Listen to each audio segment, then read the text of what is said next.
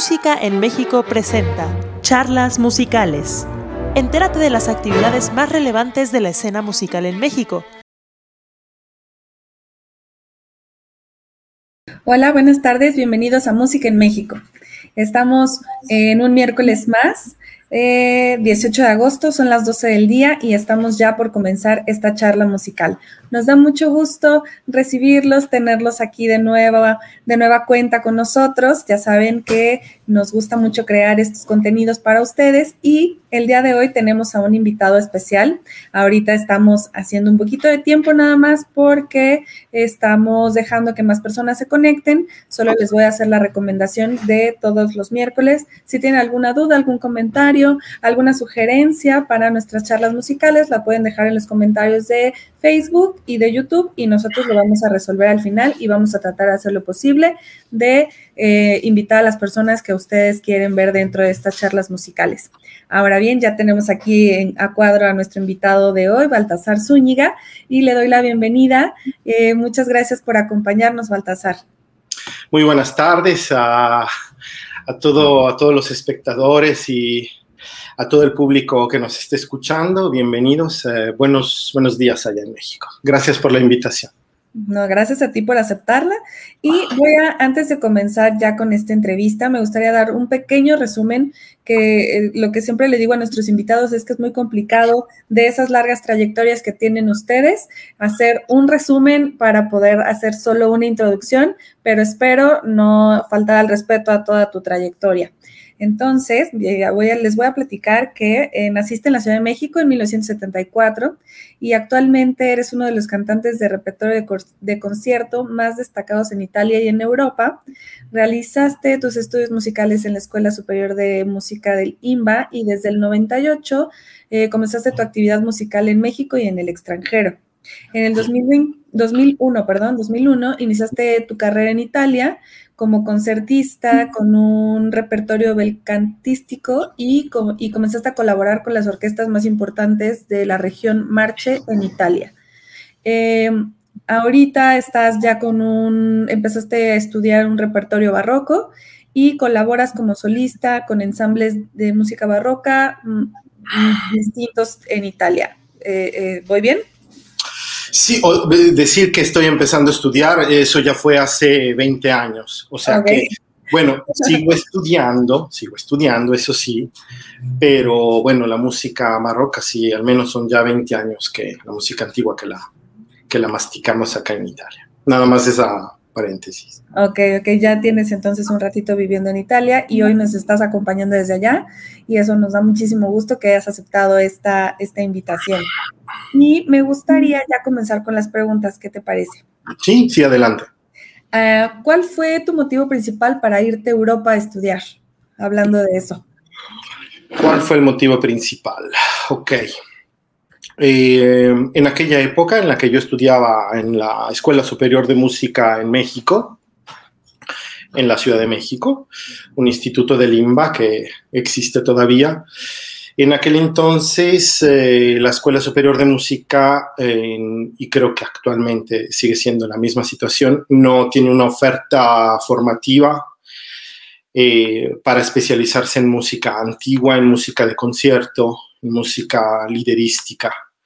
Entonces son todos esos tipos de repertorio que a mí desde muy joven en la escuela superior, cuando en mi vida de estudiante me gustaba estudiar, cantar, me gustaba investigar acerca de estos géneros musicales, pero eh, pues bueno, en aquel entonces les estoy hablando del, del 1994 cuando inicié los estudios me empecé a dar cuenta que no había un campo de trabajo real.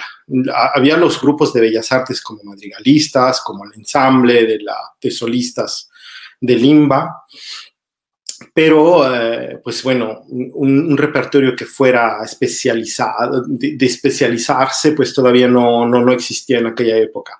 Creo que ha, habido pasos muy gigantescos en ese sentido, en, en, en estos 20 años de, de historia en estos últimos 20 años de historia musical en México, eh, pero creo que aún sigue faltando esa, esa oferta musical, esa, esa posibilidad de poder realizar ah, música de diferentes géneros que no sea particularmente la ópera.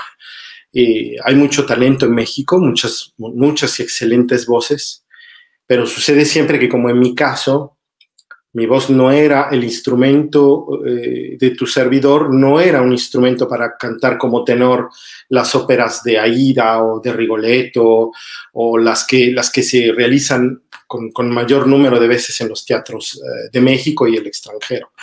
Entonces, em, haciendo un análisis en, mi propia vocalidad, me daba cuenta que había repertorios en los que mi voz tenía mucho más posibilidades de, expresarse, de, de, sonar con más facilidad y pues llegar a, ese, llegar a esa búsqueda, llegar a esa, esa conclusión no fue fácil, porque bueno, tuve que tomar esa decisión exactamente cinco años después de iniciar los estudios en, Ciudad de México. Entonces, era el 94 y en el 1999, cuando hice el último festival en Japón, pues tomé la decisión de, transferirme en Europa y principalmente en Italia, la cuna del bel canto y la cuna de, pues, de toda la música como la conocemos, porque si hoy en los libros de música, en las partituras, seguimos viendo allegro, piano, todas las acotaciones de la partitura todas son invenciones de la música italiana. Entonces, la misma partitura, la música nace en Italia. Entonces, me interesaba mucho conocer este país, me interesaba mucho venir a,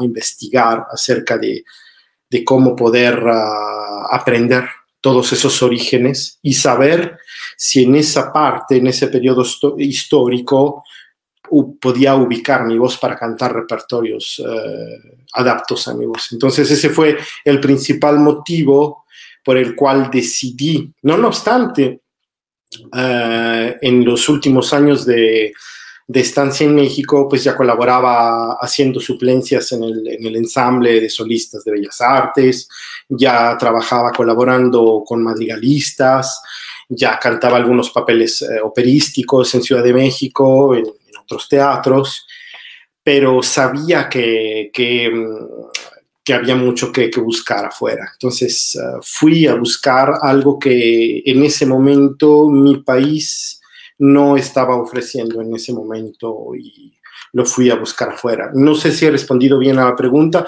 o si podemos profundizarla de alguna otra manera.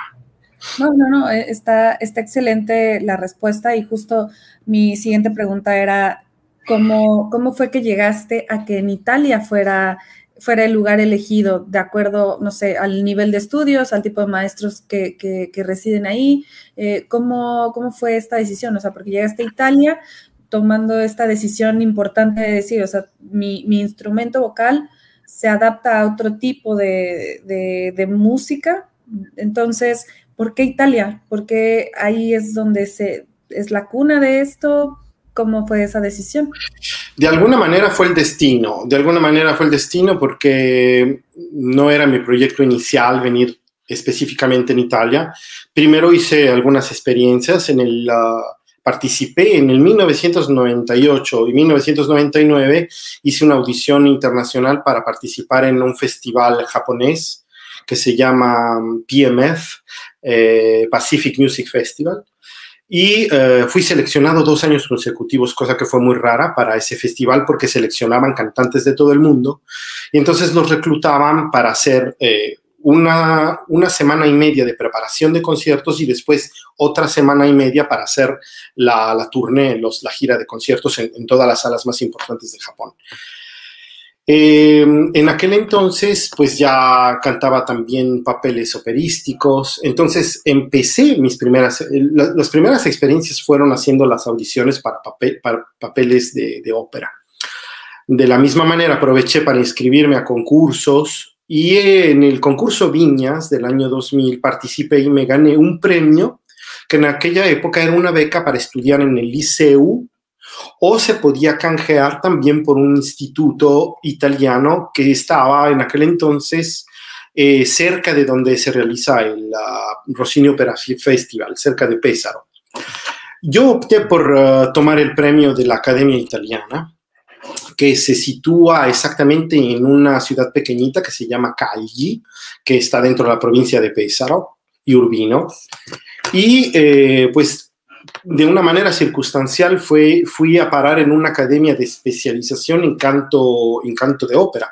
Entonces ahí empecé a debutar mis primeros papeles porque la academia tiene su teatro. Entonces tiene un teatro a la italiana muy hermoso con, uh, con 1.200 espectadores, un teatro de verdad hermoso que eh, para quien quiera visitar Italia les puedo de verdad garantizar que es una ciudad muy hermosa de conocer a nivel turístico. Y eh, pues bueno, ahí realicé los primeros debut, pude cantar ahí óperas, papeles mozartianos, papeles rossinianos, eh, ópera barroca también. Y fue exactamente en esos años, era el 2003, cuando empecé a acercarme a, la música a la música antigua, empecé a hacer máster, me inscribía con gente que dirigía importantes ensambles en, uh, en Italia, como fue el maestro Claudio Cabina, que en paz descanse. Él falleció a, a, hace, hace dos años y fue uno de los directores que creyó en mí en ese repertorio y empezó a abrirme un grande paso en, la, en el repertorio de Monteverdi, por ejemplo, los madrigales, el Vespro, las óperas de Monteverdi, y me abrió un grande terreno para después uh, empezar a trabajar con otros directores en el repertorio antiguo.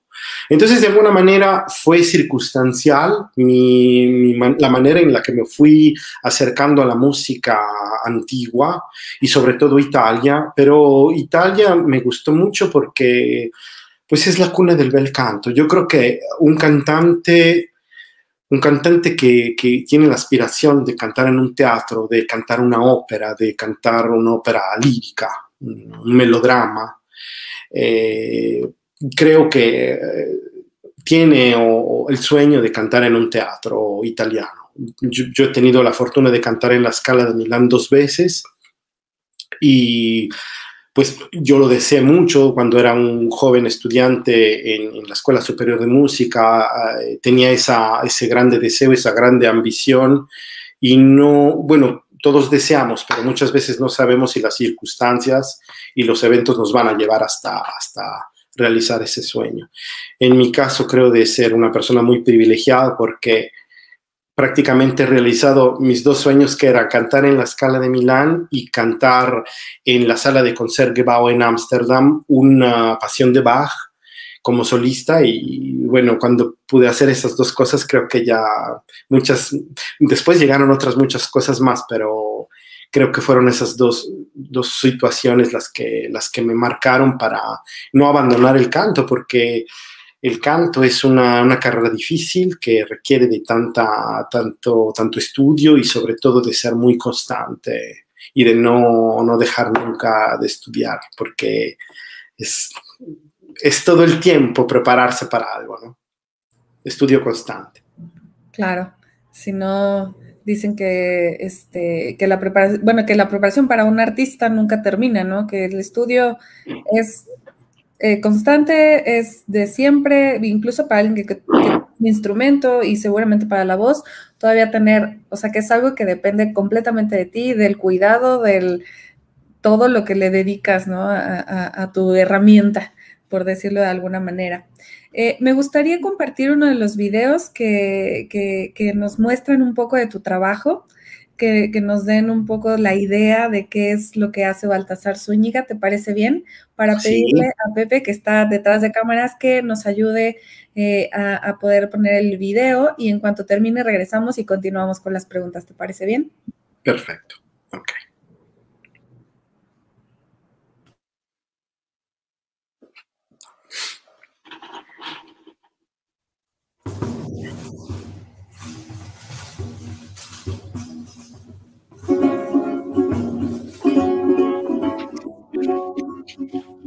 Thank you.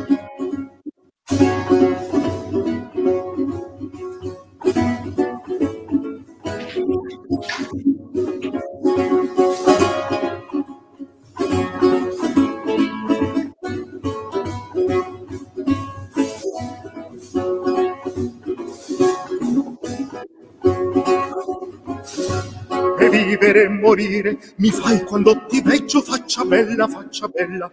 E vivere e morire. Mi fai quando ti veggio faccia bella, faccia bella. Ma non si può soffrire quando mi vedi, mi rigi, mi fuggi, mi struggi, mi privi d'ardire e poi mi dai martiri e poi mi dai martiri. Quando fingendo, correndo, irridendo mi dici pian piano cuore mio bello, cuore mio bello, bacioti la mano. Cuore mio bello, cuore mio bello, bacioti la mano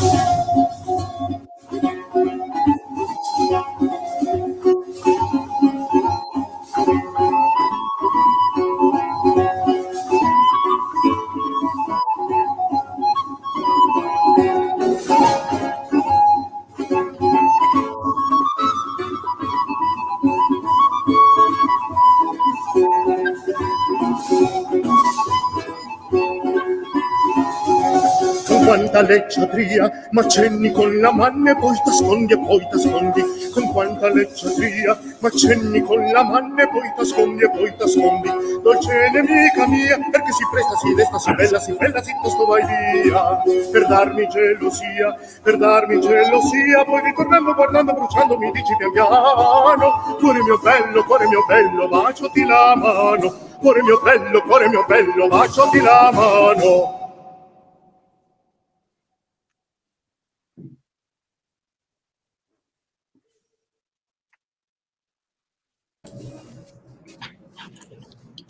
¿Qué les pareció esta pequeña muestra del trabajo de, de esta, ¿qué es, es, un cuarteto, se podría decir? ¿Cómo, cómo describirías esto? Pues ah, en, ese, en esa época, eh, en realidad los compositores escribían una melodía y en el pentagrama, en dos, eran solo dos pentagramas, en el cual uno era la melodía y en el otro un cifrado con solo las notas bases de la armonía.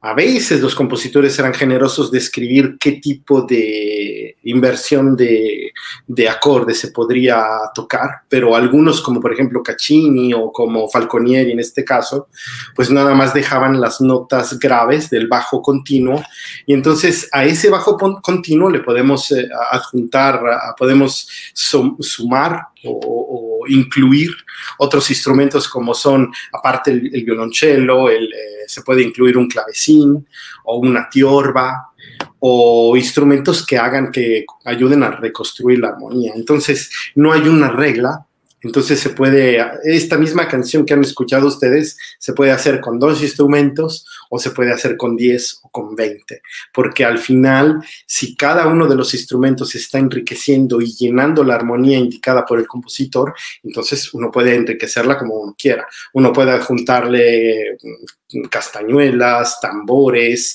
flautas, uh, cornetos, trombones. No hay una, no hay una regla, una, una regla para, para, ejecutar este repertorio porque en aquella época había mucha libertad para, para, ejecutar cada pieza. Esta pieza pertenece a un periodo de principios del siglo XVII. Entonces ya es una, un, estamos empezando a entrar en el barroco y entonces hay una, hay una transición entre todo lo que sucede con los madrigales y el inicio de la ópera. Entonces esta pieza pertenece a ese, a ese periodo histórico donde, la, donde los madrigales y la, y la camerata fiorentina empiezan a hacer este primer experimento de poner canciones a voz sola que después se convierten en arias y esas arias después empiezan a ser parte de un diálogo entre una escena y otra y es así como se crea eh, el melodrama, la, la, ópera como la conocemos hoy en día. Entonces, esa, este, esta pieza que acaban de escuchar pertenece a ese periodo donde están haciendo la ópera y son una especie de... No podríamos considerar las arias todavía, pero son canciones, canzonetta o villanelle en questo caso, una villanella es un, tiene un ritmo particolare, como si fuera una especie de, de tarantela napolitana, ¿no? Entonces, la música también de ese periodo se sirve, se ayuda de otra música también folclórica de la época y la traducen en música. Es un periodo muy interesante que me gusta a mí me gusta mucho cantar. Toda la, la, música de finales del, mil, del, 1500 y la música del 1600. Es un periodo que me fascina todavía muchísimo ejecutar. Sí, y se escucha increíble. La verdad es que siempre que, platicamos y escuchamos eh, y vemos videos del trabajo de las personas que entrevistamos, es la magia de cómo nos transporta a, a la época, incluso el video que está dentro de este palacio tan bonito, este, eh, este museo, ¿no? Me parece que... Sí, es un museo, es, un palacio que fue de, de uno de los papas y era una de sus residencias, entonces eh, Papa Pablo III, y era una de sus residencias privadas donde iba, se reposaba. Entonces, antes en, en pasado, los papas, como, como tú sabes bien, los papas no, no eran la figura que conocemos hoy como Papa Francesco, que su historia es nada más de ser religioso y llegan a ser cardenales y después a ser electos como papas. En aquella época histórica, eh, los papas eran hijos de potentes, eh, hijos de nobles, entonces eh, se convertían en papas por el poder que tenían a nivel de, de, la gestión de, regiones, de, países, de ciudades enteras.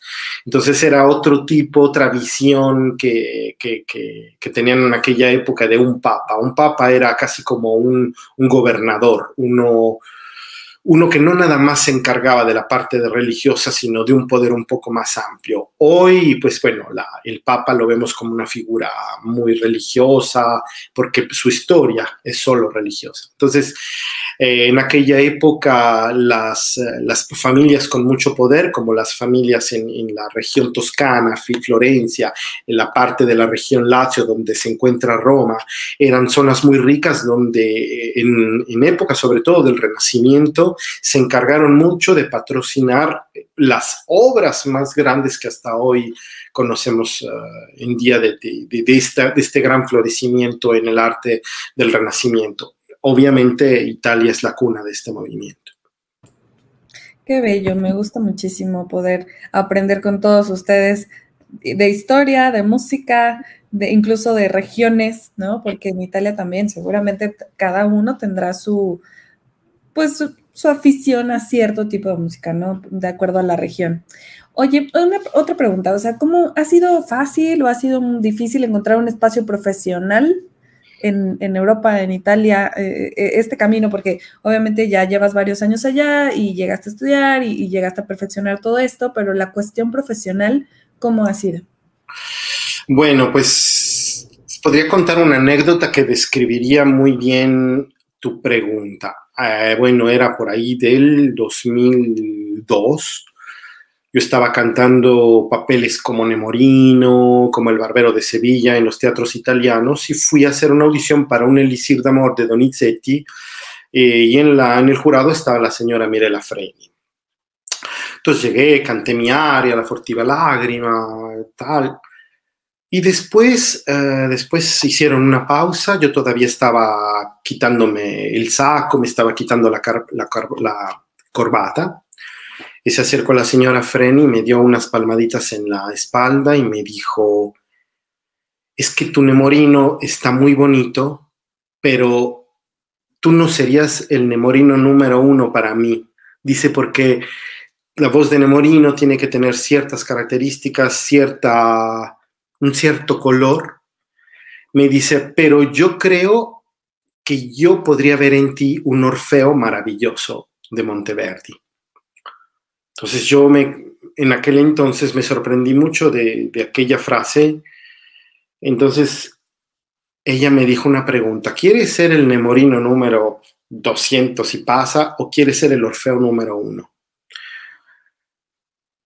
No estuve, no estuve listo para responder esa pregunta. Obviamente, por lógica, le contesté el Orfeo número uno, pero no lo entendía en ese momento. Lo fui entendiendo mano a mano que en mis audiciones, cada vez que yo hacía una audición para una ópera, les decían que había gustado, pero al final no me daban el papel. Después iba a una audición para un oratorio italiano del 1700 y me daban el papel.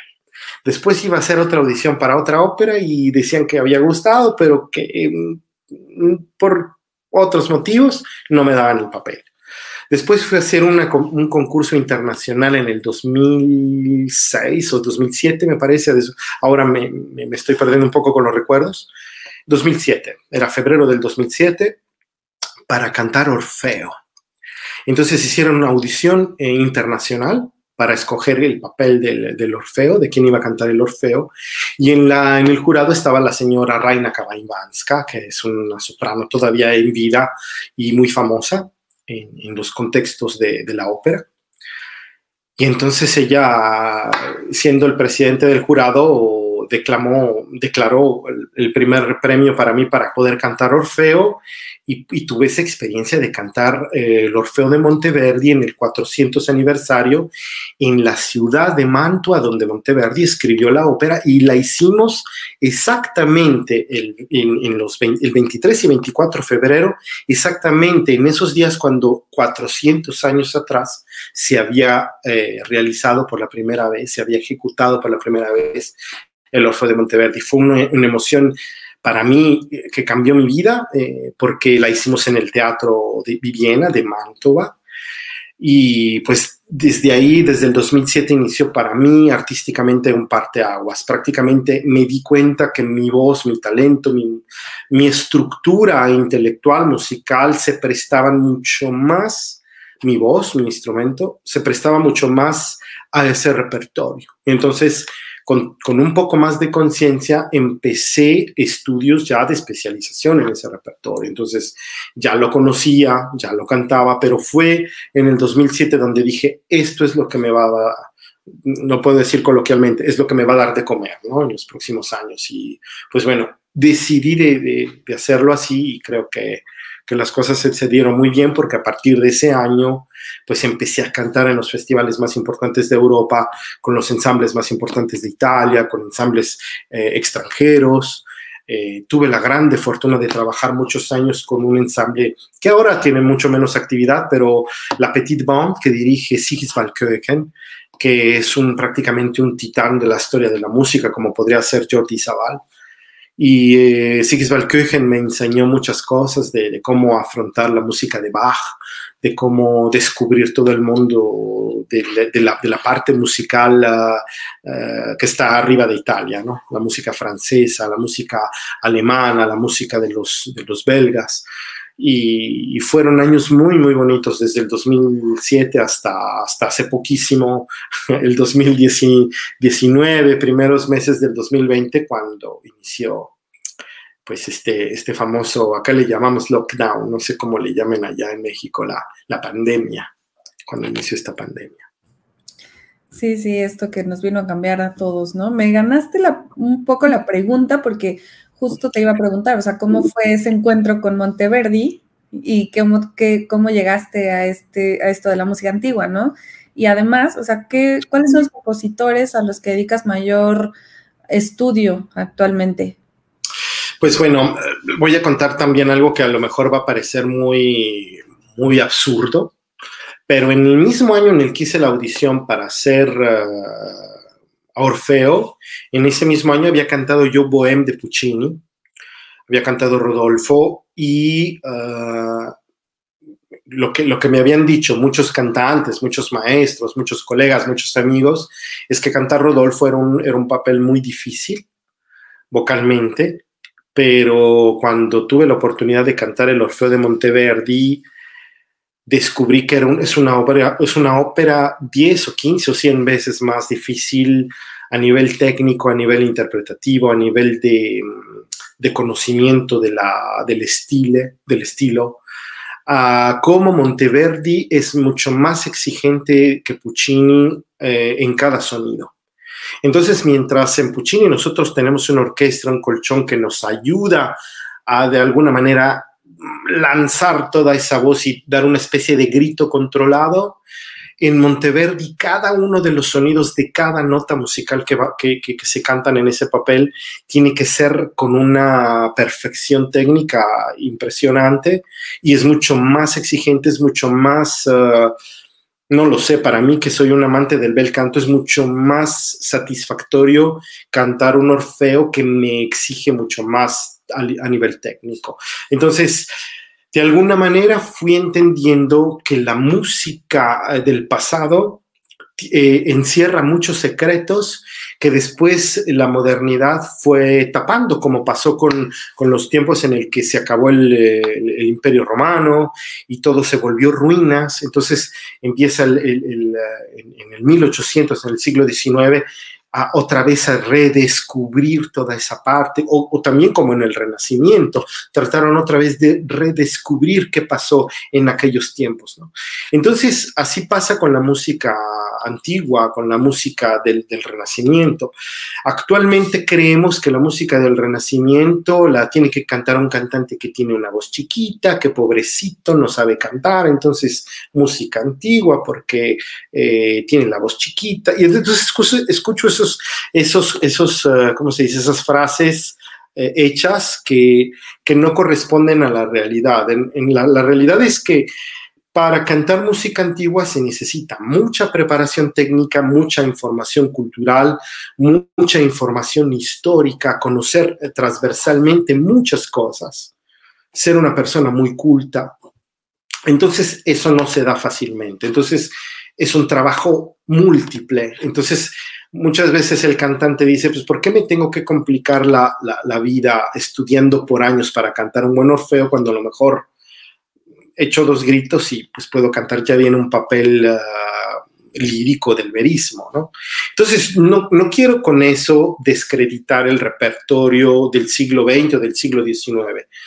No, no es, no es esa mi intención. Simplemente quiero decir que por muchos años y, por muchas décadas hemos considerado la música antigua como una música de serie B, como una música de tenerla ahí de mm, como mm, por, estudio, cuando en el conservatorio se estudia la antología, es algo que se, a lo que, le, a lo, que mm, lo hacemos como muy de pasada. Ah, sí, la música antigua, la antología, ya canté dos, tres piezas, ya no lo vuelvo a ver. Entonces, creo que ahí hay un, falso histórico, ahí hay un, problema real en la, en la, en la docencia, en, la, en el modo como se enseña música en los conservatorios, porque no es un problema solo italiano, es un problema que tiene que ver con todos los conservatorios a nivel mundial. O sea, entramos en un conservatorio e iniciamos con un instrumento moderno, si es el violín, si es el piano, entonces, cuando ya vamos en un quinto, sexto año de estudio de piano, de instrumento, de violino, de canto, ya tenemos una cantidad de, información, pero que tiene que ver con la música romántica hacia adelante, ¿no? Entonces, la música antigua la dejamos así como para, no lo sé, como, como, algo, algo abandonado, un libro viejo al cual no nos acercamos fácilmente a ver qué contiene, ¿no? Cuando en realidad es la música que encierra todas las bases técnicas para un cantante y para un músico, y que si uno es capaz de interpretar eh, música de ese periodo histórico, de los, del siglo XVI, del siglo XVII, del siglo XVIII, se es capaz igualmente de ejecutar todo el repertorio que sigue.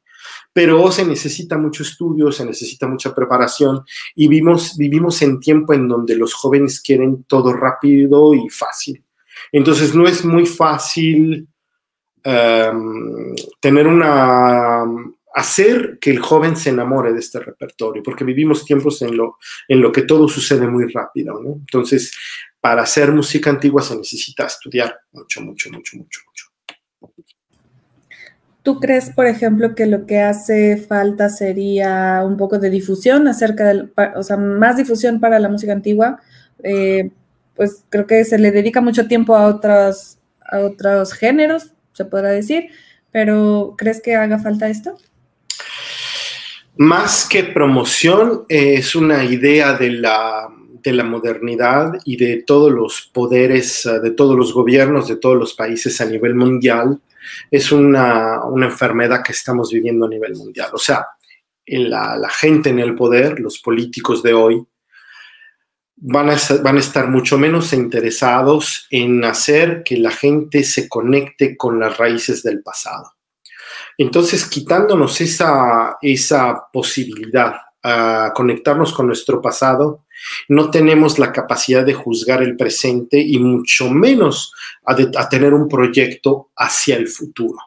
Entonces, eh, todo lo que está sucediendo actualmente con la gestión de la pandemia en diferentes uh, países del mundo, incluso Italia, es que el hecho de eh, penalizar el arte, los teatros, haciendo que cierren porque no, pueden, no podemos tener actividad en lugares cerrados porque hay el riesgo de contagiarnos, cuando uno, nosotros vemos que a veces hay fiestas en la calle donde la gente está sin, sin mascarilla, sin tapabocas.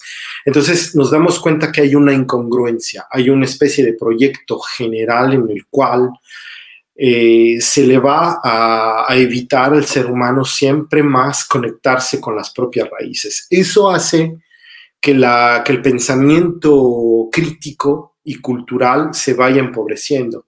Entonces eso ya sucedía antes de la pandemia, ya, ya había, ya estaba sucediendo esto, ya estábamos, ya estábamos más eh, acercados a un pensamiento que tiene que ver con la era digital, con, con ver óperas eh, en, una, en una página de internet o con ver conciertos en una página de internet, ya eran cosas a las que nos estábamos empezando a habituar. El, el, el, periodo de la pandemia no ha hecho otra cosa que acentuar todos esos elementos. Entonces, el gran riesgo que hay es de que eh, usando solamente la modernidad nos alejamos de la parte de la, del origen de donde venimos. Entonces, en el caso de la música, eh, no es una cuestión solo de promoción, es una cosa que tiene que venir desde las escuelas, eh, las escuelas, digo, las escuelas comunes como las primarias, las secundarias, de acercar a los niños a los propios orígenes, a hacerles entender, a conocer a los niños, no sé, de México. Si hablamos en el caso de México, hacerles conocer las raíces de la propia música en México, hacerles conocer no nada más el cine como, pues como sucede con, con, los canales de televisión que a veces nos ponen una película de Cantinflas o de Pedro Infante o de Jorge Negrete o de todos esos actores de ese periodo de los años 40 y 50. Creo que también el deber de, una, de un gobierno es acercarnos a la cultura, acercarnos a la interacción entre personas y entre pueblos para seguir eh, sirviéndonos de nuestros orígenes para entender nuestro periodo histórico actual. Es por eso que nos encontramos un poco perdidos. Es por eso que un cantante, cuando entra en un conservatorio, empieza a ver ópera, empieza a ver solo cantantes que canten ópera. Entonces, falta ahí una, sí, de alguna manera es una, una parte de información, pero en esa en esa falta de información somos cómplices un poco todos. Es cómplice el sistema, somos cómplices los mismos docentes porque no nos encargamos de llenar a los alumnos de esa de hacerles preguntas, de decirles, pues mira, existe esto, esto, esto, esto, esto.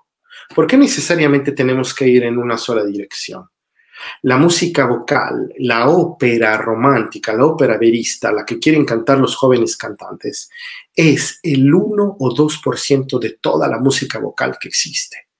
Entonces, imagínense, cuando nosotros tenemos una población de, en una generación de un conservatorio, tenemos 50 alumnos de canto o 30, esos 30 alumnos no van a tener todos la posibilidad de llegar a un teatro a cantar un papel de ópera por muchas, por muchas razones, porque muchos no tienen la voz para ese repertorio, muchos no tienen la idiosincrasia para cantarlo, muchos no tendrán la facilidad escénica para hacerlo y otras muchas causas más. Entonces, imagínense cuánto puede ser frustrante para un cantante joven no tener la posibilidad de conocer repertorios diferentes en los cuales, como un zapato que uno se prueba en un, uno prueba en un negocio, de decir, ok, esto me queda bien, y empezar a, perfeccionarse en ese repertorio.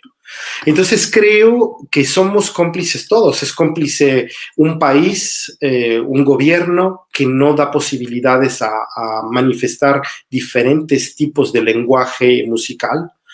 Y lo es al mismo tiempo la industria pues porque si nos están bombardeando en televisión el concierto de Placio Domingo, el concierto de... Son tanto de personas que cantan la ópera y no el, el, el sistema privado o de la televisión privada o de la televisión que usa los dineros no usa también esos recursos para promover otro tipo de lenguaje musical, entonces el joven que quiere cantar no tiene otra cosa con cuál relacionarse, ¿no? Ven el concierto de Plácido Domingo y dicen, ah, me gustaría cantar como ese señor. Pero no se dan cuenta que a lo mejor Plácido Domingo, ahora por citar solamente el maestro Domingo, era dotado de, un físico que le permitía cantar ciertos papeles, que tenía el talento, la voz para cantar ciertos papeles, pero si nosotros tomamos una, una muestra de 100 cantantes, de 100 tenores, a lo mejor uno puede cantar los papeles que cantaba ese señor, ¿no? ¿Qué vamos a hacer con los otros 99 cantantes que tienen otro talento para cantar ese tipo de música? Entonces creo que es una labor colectiva. Yo creo que eh, si tuviéramos que buscar responsables, tendríamos que sentirnos todos responsables en esta, en esta falta de información y al mismo tiempo sintiéndonos todos responsables, tendríamos todos que hacer algo por promover ah, poco a poco otros lenguajes, ya sean culturales que musicales, para que los, los jóvenes que están iniciando tengan la posibilidad de saber que hay otros colores con, para pintar, para crear. Entonces creo que es algo que nos, que, en, lo cual tenemos toda la responsabilidad. Completamente de acuerdo, es como que cada uno aporta, ¿no? Un granito de arena para que realmente esto pues crezca o ayude, porque también estoy de acuerdo, o sea, tienes que tener como ese background de, de, saber, pues mucha gente dice, ¿no? Que estudiar historia sirve saber de dónde venimos también para saber hacia dónde vamos, ¿no? Y crear como cosas nuevas, cosas distintas, pero necesitas tener estas bases, ¿no? Es súper es, necesario. Eh, voy a cambiar un poquito el tema, eh, pero sabemos que antes de la pandemia estabas colaborando con la Academia de Música Antigua de la UNAM. Este, ¿Cómo ha sido esta experiencia? Este, o, sea, ahorita lo que nos estás platicando acerca de acercar al, bueno, acerca de acercar a los jóvenes a, estos, a estas bases, ¿se aplicó, lo aplicaste? ¿Cómo, cómo ha sido esto? Bueno, habría que darle mucho mérito al director de la, de la Academia de Música Antica, Antigua en aquel entonces, el coordinador que era Jorge Cotzal, eh, el cual creo que en este momento ya no es coordinador de la, del ensamble, desgraciadamente. Eh, pero eh, todo inició porque en un concierto en Ciudad de México yo venía con el ensamble que escucharon ustedes en el video, hice conciertos en México, hice una gira de conciertos el maestro Jorge Cotzad me, escuchó en el concierto, después tuvimos eh, un coloquio con mensajes, con email, eh, y me invitó formalmente a, iniciar una colaboración con, ah, con AMA. Entonces, para mí fue muy importante y, le agradezco públicamente el hecho de, haber tenido en aquel entonces eh, confianza en, en mí y, agradezco mucho la propuesta que hizo en aquel entonces de llegar a trabajar como ya Ama lo, lo estaba realizando en los, en los meses pasados. O sea, invitaban una grande personalidad del mundo de la música antigua. Este grande músico trabajaba con ellos, con todos los músicos de la academia, una semana, 15 días preparando un concierto y estos conciertos se realizaban en las sedes que tenía, a las cuales la, la universidad tiene acceso. En este caso, eh, los conciertos los hemos realizado en el anfiteatro Simón Bolívar. Em, la experiencia, ¿qué puedo decirles? Para mí fue algo maravilloso, mágico, porque eh, fue muy eh, grato darme cuenta que después de tantos años de de darme cuenta que en México ah, faltaba esa parte, ese repertorio, gente que se dedicara a la música antigua, que diera espacios a la música antigua, finalmente la Universidad Autónoma de México había creído en, un proyecto de, de esta envergadura. Entonces, fue muy emocionante conocer todos los jóvenes cantantes de AMA, porque son cantantes que muchos de ellos terminaron el conservatorio, ya sea en diferentes instituciones, Universidad Autónoma, Bellas Artes.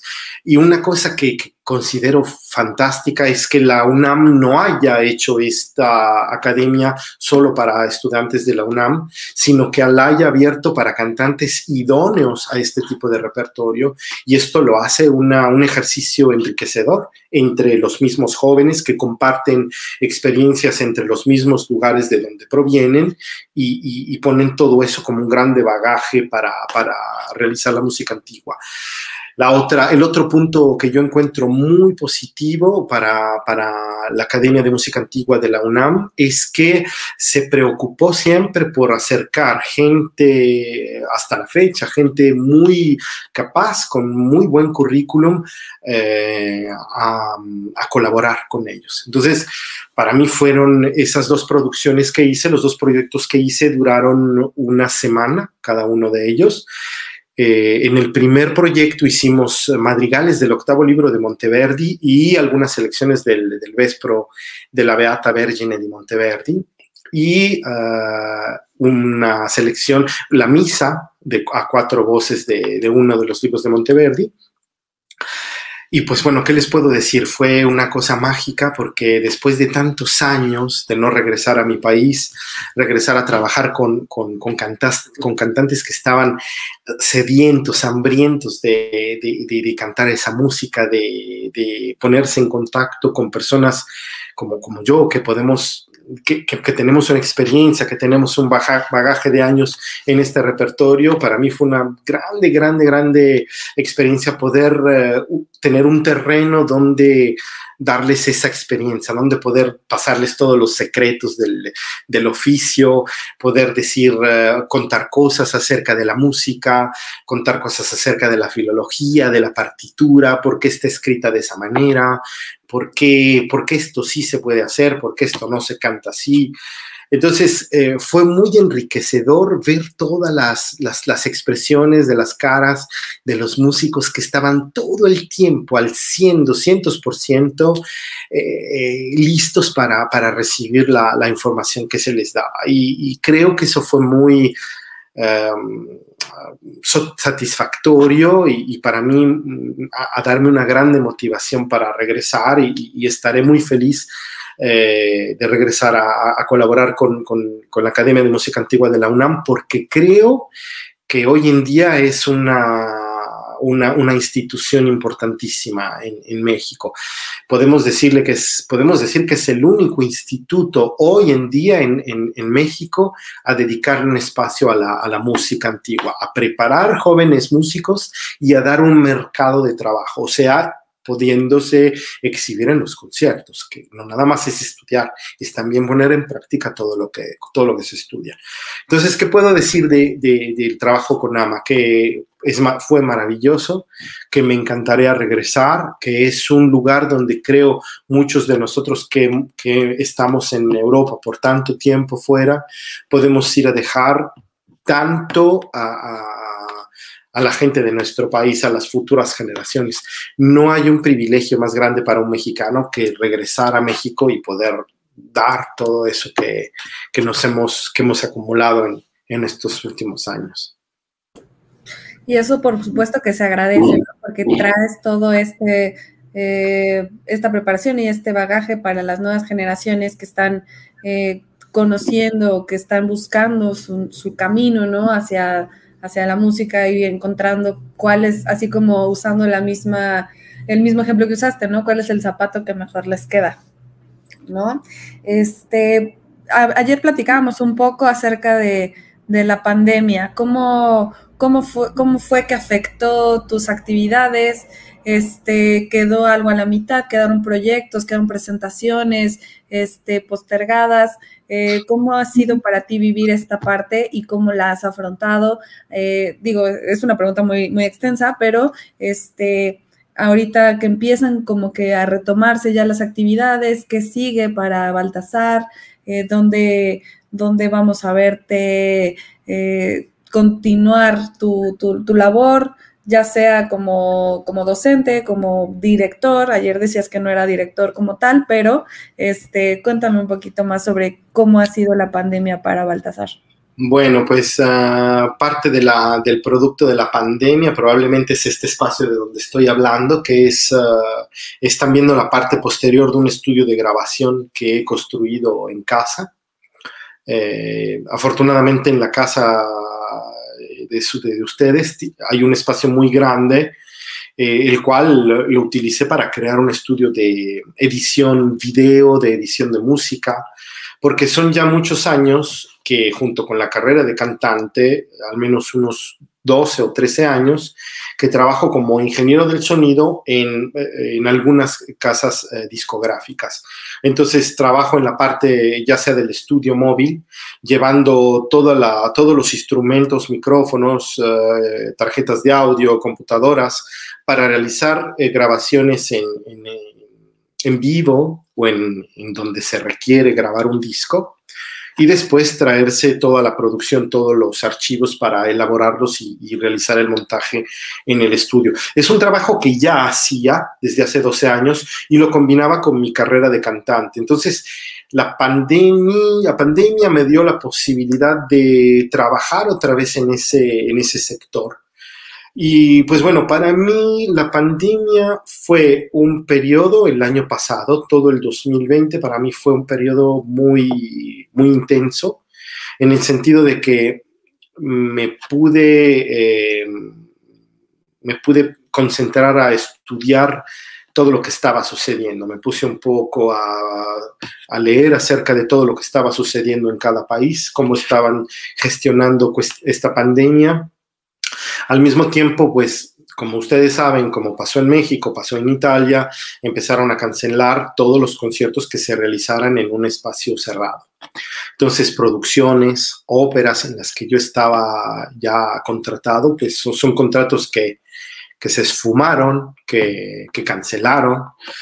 Entonces, eh, pues creo que como para todas las personas que nos dedicamos al arte, fue un periodo en el que tuvimos que reaccionar muy rápido y tomar una decisión a no dejarnos llevar por la sensación de angustia y de terror, temor, uh, por no poder continuar a hacer lo que tanto nos gusta hacer en público. Entonces, tuve que, eh, de alguna manera, encontrar otro tipo de canales para seguir viviendo de la música entonces, eh, puse a disposición la parte docente, empecé a trabajar con las universidades de UDLAP Puebla, empecé a trabajar, antes de la pandemia ya trabajaba con UDLAP de Puebla, empecé a trabajar también con la Universidad de Querétaro para dar serie de conferencias. Entonces empecé a darme cuenta que también podíamos usar la tecnología para llegar a las personas. Obviamente eh, son recursos que yo creo que no van a desaparecer. Creo que como ustedes lo han bien entendido, esta, esto, estos recursos como usar el Internet, las videoconferencias para comunicarnos entre un país y otro, van a ser recursos que van a ya quedarse a lo largo de todo lo que va a seguir como transcurso de la humanidad. Eh, ¿Qué sucedió? Pues que apenas en este año empecé a recuperar un poco de contratos para cantar, pero aún así muchas cosas las han cancelado y muchos conciertos este año tampoco se pudieron llevar a cabo. Por lo cual me dediqué a hacer uh, investigación. Ahora estoy trabajando en un disco en el cual voy a cantar con uh, arias y cantatas inéditas de Alessandro Scarlatti. Me fui a buscar música a Bruselas, a, Bruselas, a París, eh, junto con, con amigos, a bibliotecas, para encontrar toda esa música perdida entonces, uh, hay un proyecto de realizar un disco el próximo mes en el cual voy a cantar, va a ser una, un, una ejecución de, de, piezas inéditas en, esta época moderna y vamos a hacer turné de conciertos si, la, si las condiciones eh, lo, lo, van a permitir. Y bueno, creo que como, que como pasó para mucha gente, este periodo, espero que haya sido así para mucha gente, fue de introspección y sobre todo para darnos cuenta que, tenemos que de alguna manera luchar por uh, eh, defender la, la, cultura y sobre todo luchar para que ningún gobierno de ningún país nos prohíba tener una interacción como seres humanos. Eh, creo que es muy grave que no, obstante haya ya mucha gente vacunada, ahora sigue habiendo mucha, mucha, mucha prohibición para frecuentar lugares donde hay público, para ir a espectáculos. Entonces creo que de alguna manera tenemos que indignarnos, tenemos que luchar para que ningún gobierno empiece a cerrar el aparato cultural. Entonces es, es, puede ser muy peligroso lo que está pasando si no despertamos nuestra conciencia y si no nos damos cuenta cuánto es importante la cultura en un momento tan difícil como una pandemia. Entonces, Claro, los instrumentos que tenemos a disposición ahora son la tecnología, el Internet, una videocámara, un, uh, server que nos permite conectarnos entre países muy distintos unos de los otros.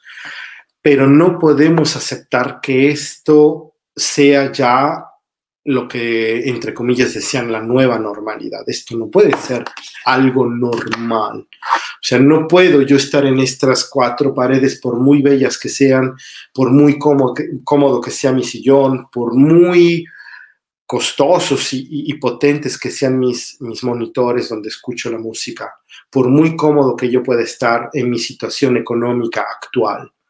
No puede ser la normalidad estar entre cuatro paredes cuando todo, toda nuestra vida como seres humanos, la única posibilidad que, que tenemos de crecer intelectualmente es poniendo en contacto todo lo que tenemos. Pero muchas veces detrás de una cámara, de una telecámara, es difícil porque muchas veces nuestra expresión de nuestros ojos, de nuestra voz, de cómo hablamos, no es la misma si tuviéramos a la, a la persona con la que queremos dialogar delante de nosotros. Entonces, tenemos que hacer un esfuerzo colectivo para darnos cuenta de qué está sucediendo actualmente. Es increíble pensar que podemos estar años así entonces tenemos que encontrar la manera todos juntos de luchar por hacer que la cultura llegue siempre a más gente. A través de la tecnología es posible, pero un concierto de música clásica, un concierto de música rock, un concierto de música jazz, no va a ser lo mismo por internet que si estuviéramos ahí, oliendo el teatro, oliendo la gente, escuchando los rumores de la gente, escuchando el público, escuchando cómo suena los rumores que existen antes de que inicie un concierto, cómo empieza a entonarse una orquesta, la sensación que vamos a tener cuando van a apagar las luces y, cierran las cortinas. Eso no lo puede sustituir una telecámara o una una, una, pantalla o un uh, sillón cómodo en nuestra casa. No, no, podrá, no lo podrá nunca sustituir eso. A la sensación, a la emoción de estar todos juntos participando en un evento. Entonces, eh, no estoy lanzando, no estoy lanzando mensajes de rebelión o, o, de protesta. Simplemente me gustaría invitarles a hacerles, hacerse una, una pregunta porque lo que está pasando en México es exactamente igual a lo que está pasando en Italia, lo que está pasando en otros teatros, en otros lugares del mundo. Lo que a mí me está preocupando es que no obstante casi tres cuartos de la población italiana esté vacunada, no obstante eso, siguen impidiendo que frecuentemos conciertos, que frecuentemos la ópera, que frecuentemos el cine, que hagamos fiestas, que nos congreguemos. Y eso no me está dejando un buen sabor de boca, me está haciendo crearme muchas preguntas. Entonces, ¿cómo es posible que mucha gente de alguna manera no se esté indignando, que mucha gente no se esté cuestionando por qué estamos habituándonos a estar detrás de una telecámara? Entonces, tenemos que pensar que esto es un recurso nuevo que la tecnología y los tiempos históricos de hoy nos dan para tener más accesibilidad a las cosas, pero no podemos considerarlo una panacea para tener un aparato cultural, para tener un aparato comunicativo, porque necesitamos del contacto entre personas, necesitamos mirar a las personas en vivo, necesitamos escuchar a una persona en vivo, necesitamos que la gente esté acomunándose para hacerse preguntas entre ellos, para comentar las cosas entre ellos.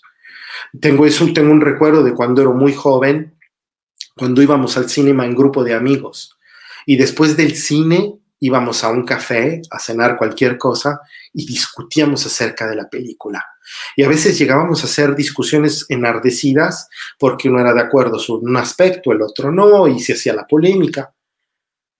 Hoy ya no existe todo eso. Existe, pero es como diluido porque cada vez el sistema nos está invitando a estar cada vez más en, un ambiente solitario.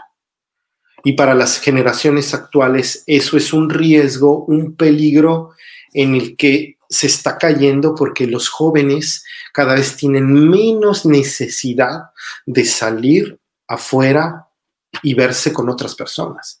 Es mucho más fácil tomar el teléfono, estar ahí en el chat o hacer una videollamada con personas que a lo mejor viven a 100 metros de distancia. Entonces, creo que eso, un recurso muy interesante que la tecnología nos está dando, como el Internet y la comunicación, no hay que confundirlo con una especie de, reclusión, de, encierro, en el cual de repente pueda ser cómodo, pero después cuando queramos reaccionar, ya haya demasiadas medidas en el exterior que no nos van a permitir ni siquiera de salir. Por ejemplo, ahora en Italia han inventado este Green Pass, que quien no se ha vacunado no puede acceder a un restaurante, no puede acceder a un cine, no puede acceder a un lugar público. Entonces, ya es muy peligroso hablar de que solamente quien se vacuna tiene acceso y quien no se vacuna no tiene acceso a ese tipo de cosas. Es muy peligroso esto que está pasando actualmente en Italia, porque hay personas que a lo mejor tienen una historia clínica delicada por la cual una vacuna no podría ser en este momento la solución adecuada a su salud. Entonces esa persona decide en este momento de no acceder a vacunarse. Entonces esa persona que en este momento no se está vacunando está siendo penalizada porque no teniendo ese código QR no puede tener acceso a ciertos lugares. Entonces eso me está preocupando mucho de lo que está pasando en Italia. Yo espero que en México esto no suceda porque es una limitación de, de un derecho al cual todos tenemos. Entonces, eh, mm, eh, me gustaría compartir el hecho de que si hoy estamos hablando de este tema de la pandemia, es muy importante que sí seamos prudentes, es obvio que hay que tener respeto por los derechos de los demás, por la salud de los demás y eh, de alguna manera proteger quien nos esté a, nuestro alrededor. Entonces la mascarilla en ambientes donde hay gente es todavía necesaria, pues porque todavía el virus no es controlado al 100%, no hemos llegado a la, inmunidad de, rebaño. Entonces, sí les invito a, a seguir siendo responsables con, quien nos esté a nuestro alrededor, pero no a no considerar esto como algo normal. Yo soy de los que eh, de los que no está de acuerdo con esta, con llamar a esto nueva normalidad. No, no creo que, se, que tenga que ver con una normalidad, porque creo que el ser humano está, es, un, es un animal social. Entonces, cuando nos estirpan esa parte, creo que sufrimos todos todos sufrimos no poder ir a encontrar un amigo, ir a tomar un café con ese amigo. Creo que muchos en este periodo de, clausura hemos sufrido esa parte de no poder ir a ver a una persona o hablar o ver o escuchar a esa persona. Imagínense lo que hemos sufrido todos juntos, no pudiendo hacer lo que nos gusta más, no poder vivir de la cultura, no poder realizarla de manera en público, ¿no? en vivo como estábamos habituados a, a hacerla. Entonces, no sé si me alargué mucho con la respuesta. No, no, no, para nada. Entendemos perfecto el punto y, te digo, sí es algo que hemos platicado ya en, diferentes charlas en donde eh, hablamos de, o sea, nosotros somos seres sociales, ¿no? Es, es algo que es parte de nuestra forma de ser, de nuestra naturaleza. Entendemos que pues obviamente hay que cuidarnos y, pues son restricciones en las que pues muchas veces no estamos de acuerdo, pero sigue faltando esa parte del contacto, esa parte, muy bien lo dices, de oler el teatro, de escuchar los rumores, de incluso eh, sentir que no estás solo, ¿no? Que hay alguien que está disfrutando en, al mismo tiempo lo mismo que tú y que al final lo puedes compartir con, otras personas, ¿no? Porque pues sí, puedes estar en casa, puedes poner un disco, puedes poner un video, este, pero al final esta parte en donde terminas tú compartiendo con otras personas el mismo gusto, el mismo evento, la misma sensación, el mismo calor, ¿no? Entonces, pues sí, es algo que, que nosotros extrañamos y que pues nos deja, como, como bien dijiste, o sea, como esa parte para pensar, ¿no? De no, no convertirlo en, una, en algo normal, sino en, es temporal, pero necesitamos regresar a ser esos seres sociables, esa, esa parte humana que, que siempre hemos mencionado en estas charlas musicales. Pero Baltasar, nos hemos quedado sin tiempo, estoy muy apenada porque me, encantaría seguir esta charla, esta, eh, seguir platicando contigo. Es, es, muy gratificante para mí y para obviamente todo, todo, el, todo el equipo de música en México poder platicar contigo y entender tu perspectiva acerca de la música, acerca del estudio, acerca de tener estas bases y seguir, eh, o sea, no dejar esa curiosidad, ¿no? Que también nos caracteriza porque eso es lo que nos ayuda a crear y a seguir avanzando. Entonces, pues yo te agradezco muchísimo, Baltasar, por este tiempo que nos dedicaste, por estas palabras que han sido muy, muy eh, interesantes y agradezco también a Guadalupe Vallejo Sánchez, que nos manda saludos desde Querétaro, a Samuel, Samuel Antonio Polanco Palomares, saludos desde Sinaloa, muy rica y productiva la charla, muchas gracias Samuel. Y Eduardo Mena, saludos desde Berlín y saludos al maestro Zúñiga. Muchas gracias, Eduardo, por acompañarnos desde Berlín. Nos da gusto que nos, que nos, que nos visiten desde otro país y eso es eh, también como un gran, un gran reconocimiento a nuestro trabajo. Así lo considero yo. Muchísimas gracias, Baltasar. Este, ¿Quieres cerrar con algo? Sí, quiero cerrar con un pensamiento colectivo. Eh, creo que ser catastrofistas, hablar del pánico, del temor. Yo creo que son, son, son, sentimientos que tenemos todos en este momento, que nos, que, nos, que nos hacen eh, de alguna manera estar juntos también en todo lo que está sucediendo, porque todos creo que tenemos las mismas preocupaciones en todo lo que está sucediendo a nivel mundial. Pero lo que creo que sí podemos iniciar y, tu plataforma creo que, que, pudiera ser un precursor en ese, en ese aspecto, es que podemos, pudiéramos empezar a hacer unas mesas redondas donde nos empezamos a cuestionar de alguna manera existencial, usando las materias en las que cada uno conoce mejor, afrontar los temas para darles instrumentos a las personas, elementos para poder entender mejor esto, esto que estamos viviendo en este momento. Yo creo que sí es muy importante que existan plataformas como esta, yo agradezco que me hayas dedicado un, espacio y que había podido tener el honor de hablar un poco de mi vida. Pero creo que es muy necesario que eh, en nuestro país, en México, como en todos los países, haya foros de discusión haya foros de donde podemos empezar a darles elementos a las personas para entender mejor lo que está sucediendo. La cultura es un elemento importante, entonces desde el punto de vista cultural podemos dar mucha información a la gente para que se haga más preguntas. De eso se trata, de tener siempre más preguntas en la cabeza. Más preguntas vamos a tener acerca de lo que nos rodea, más vamos a ser curiosos de buscar información que nos ayude a entender mejor lo que estamos viviendo. Eso hace también que de sentir angustia, temor, pánico por lo que está sucediendo en este momento, tal vez descubrimos que tenemos tantas capacidades como seres humanos que podemos descubrir que podemos utilizar este periodo histórico como una oportunidad, una oportunidad para crecer, una oportunidad para desarrollar cosas dentro de nosotros y proyectos humanos de relación para crear más cosas, para seguir creciendo. Entonces, me gustaría nada más concluir diciendo que ojalá que se pudieran hacer mesas redondas donde varias personas pudiéramos hablar de la pandemia, pero desde diferentes puntos de vista, para que lo que estemos discutiendo de alguna manera una idea general o dé más instrumentos a las personas para entender el periodo histórico que estamos viviendo ahora. Creo que hay mucha gente que necesita información. Creo que en este periodo se han creado muchos mitos, muchas cosas de fantasía, a los cuales dejo solamente a la ciencia que trabaje en ese aspecto. Yo no soy un, científico.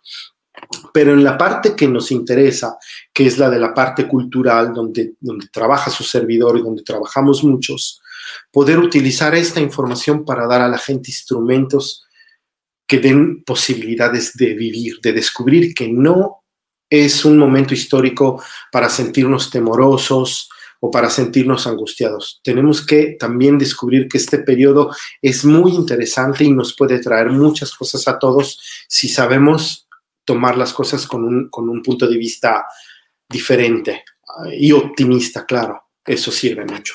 Y pues bueno, agradecer la invitación a participar a esta plática y pues bueno, quedo a sus órdenes para, para cualquier uh, futura plática o charla o mesa redonda que, que se realice. Les doy mi, mi, disponibilidad y pues mando saludos a todos mis, mis paisanos mexicanos y a quienes nos estén escuchando, en, pues creo en el mundo, ¿no? Porque este es un link que, que puede, puede ver No el mundo, sea. ¿no? Entonces, eh, gracias, gracias por la, por, la por la invitación y pues bueno, ha sido un honor partic- participar. Muchas gracias, Baltasar. También el honor es para nosotros poderte tener con nosotros. Y este, pues bueno, el tiempo ya sabes que es, es complicado. Y considera Música en México como tu casa para cualquier eh, información que quieras compartir, algún texto, este, y si surge la posibilidad de hacer otra charla, yo con gusto. Eh, pues muchísimas gracias también a todos los que se conectaron. Muchas gracias al equipo de Música en México que nos ayuda con este, con este proyecto. Los invitamos a musicaenmexico.com.mx. Ya saben que todos los días hay contenidos nuevos para ustedes. Tenemos eh, noticias, tenemos eh, enciclopedia musical, tenemos estas charlas musicales, tenemos estación de radio. Ya saben que eh, aquí nunca paramos. Entonces, eh, también los invito a seguirnos en redes sociales, en Facebook, en Instagram y en Twitter, a suscribirse a nuestros boletines semanales donde a su correo les van a llegar los contenidos que hemos seleccionado especialmente para ustedes y que todos los días de la semana tengan algo nuevo que ver. Y eh, pues bueno, muchas gracias a todos. Gracias, Baltasar. Eh, nos vemos muy pronto. Te deseamos, este, pues, no sé, ¿cómo, cómo podríamos decirlo? Eh, un feliz trabajo, una feliz vida y que pronto podamos regresar ahora sí a esa normalidad de ser nosotros. Eh, y nos vemos la próxima semana, el próximo miércoles, con una nueva charla musical y que tengan una linda tarde.